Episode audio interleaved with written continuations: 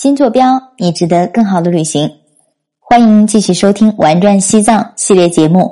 在之前的节目当中呢，我们深入的了解了卢亚线的三种走法啊，东线、中线和西线。尤其是在上期节目呢，听彪哥给我们分享了非常惊险刺激的故事。然后中线的话，确实走起来心惊胆战的这种感觉。然后我印象非常深刻的就是你让我们一定要记住的那个名词“玛纳茶金”。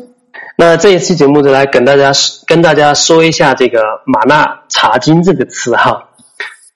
玛呢就是一个斜王旁的一个这个玛瑙的那个玛啊，那就是娜娜的那个娜哈。玛纳茶金，呃，这应该是一个音译的名字吧？对，是一个音译的名名字在这里哈。呃，它在在木里这个地方，然后很神奇的一个地方，也是最近这个两年才被这个驴友叫什么徒步的时候发现的一个一个地方。呃，那这个地方它神奇在哪里呢？是吧？因为玛纳查金这个地方，在这个地方可以同时看到亚丁三座神山，这就是它的神奇神奇的地方，知道吧？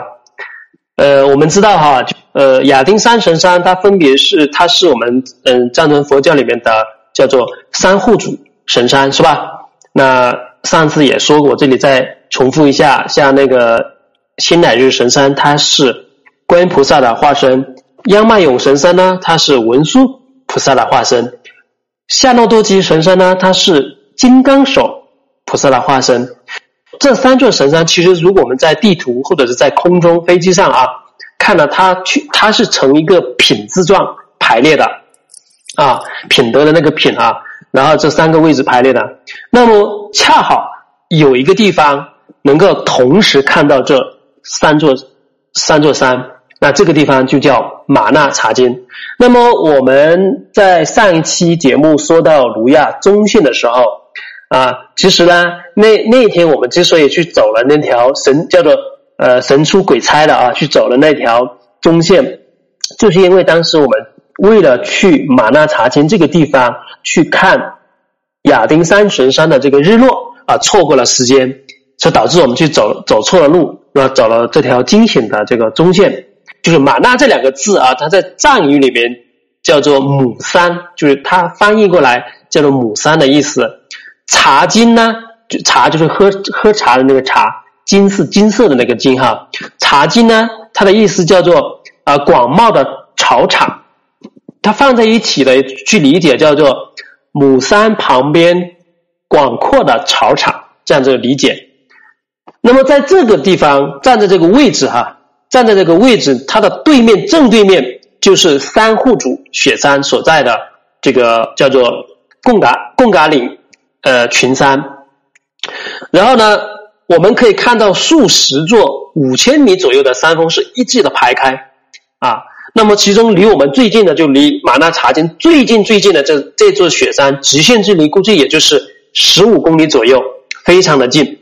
那这座山呢，是夏诺多吉这座神山。那很多人以为，诶，这个山是不是尖尖的啊？是不是这个呃央迈勇啊？其实不是。它是夏纳多吉，是离玛纳查金最近的这个。那么当时这个地方呢，它是它是怎么被发现的呢？呃，据说啊，是在我看大是在呃二零一五年的时候，当时在木里县啊，就木里县的这个地方的那个副县长，他姓陈啊，尔东陈啊，陈县长叫陈建，呃，他去拍他去这里拍摄的时候，哎。就经过各种比较，就发现这个位置看到的这三座神山哈，非常的清晰。那当时他也没，他也不知道我看到的这个三座神山就是亚丁山神山啊。所以经过呃多方的论证了以后，才确定在这个位置看到的清晰的三座神山就是亚丁山神山。然后呢？呃，当时他这边有个就是站在的这个位置，他其实有一个藏语啊，当地的这个藏语叫啊，我看叫呃叫呃虾虾虾咪，就是就是我们说的这个一个口字旁一个甲字啊，一个口字旁一个米，然后呢叫做虾米新民呢，他是以夏诺夏他以为啊夏诺多吉就是啊贡嘎岭这这个这个群山的基母啊，所以呢，在这个地方它有这样的一个音译啊。他当时这个现场他就结合了这个当地的这个这种藏语哈，就把这个地方命名成为玛纳查金。那么为什么它神奇呢？就是因为第一，大家注意看啊，是二零一五年的时候才发现，那距离现在也就是四五年的时间哈啊，六年的时间，六年多的时间。所以说以前呢，可能很多徒步的徒步穿越穿越的驴友去到这个地方，可能看到过，但是因为没有论证，没有求证，所以呢就不知道他是看这个角度看到的这三座山呢，就是亚丁山神山、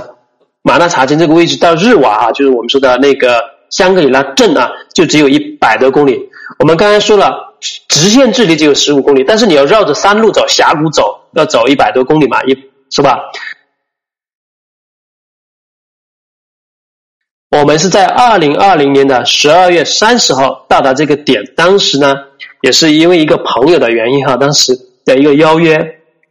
然后我们就说，哎，那我们一起去看一下这个地方。那当时我也是第一次去，但是路呢，地图啊，路啊，路路这个怎么走啊，倒是啊装在脑海里面了。但是我确确实实也是第一次去那个地方，结果一看，哎。神奇了，这个柏油路一直就已经铺设到马纳查金观景台这里。它这个木里线啊，在这里盖了一个观景台，就方便呃我们大家去看、去观观测、去拍摄这个亚丁三神山。所以它的柏油路就从就从那个木里大寺那里一直一直就修到了这个马纳查金这个观景台上，路况是非常好找的啊。所以那天晚上呢，我们我们到这个。这个马纳查金的时候已经是晚上二十将近二十一点，就二十点这样了啊，二十点。所以我们下撤的时候，就是往回走，就感觉挺远的哈。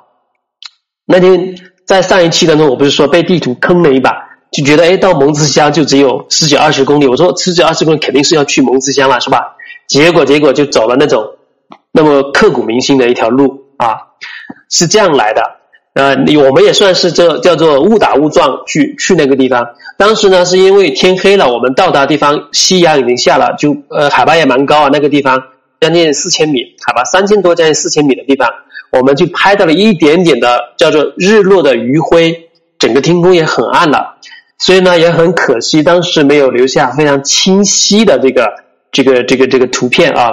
可以说是在月色当中拍的三座雪山的一个轮廓啊。所以呢，我肯定还要再去一次啊，念念不忘。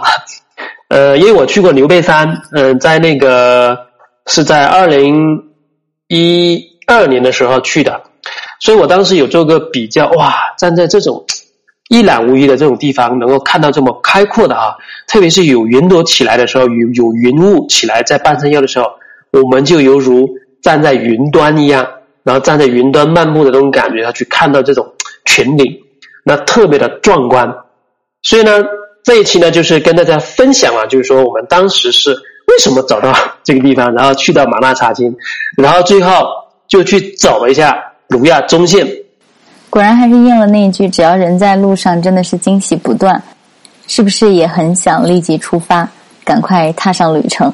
那近期的话呢，我们也有很多的川西线路产品正在招募，大家不妨出去走一走。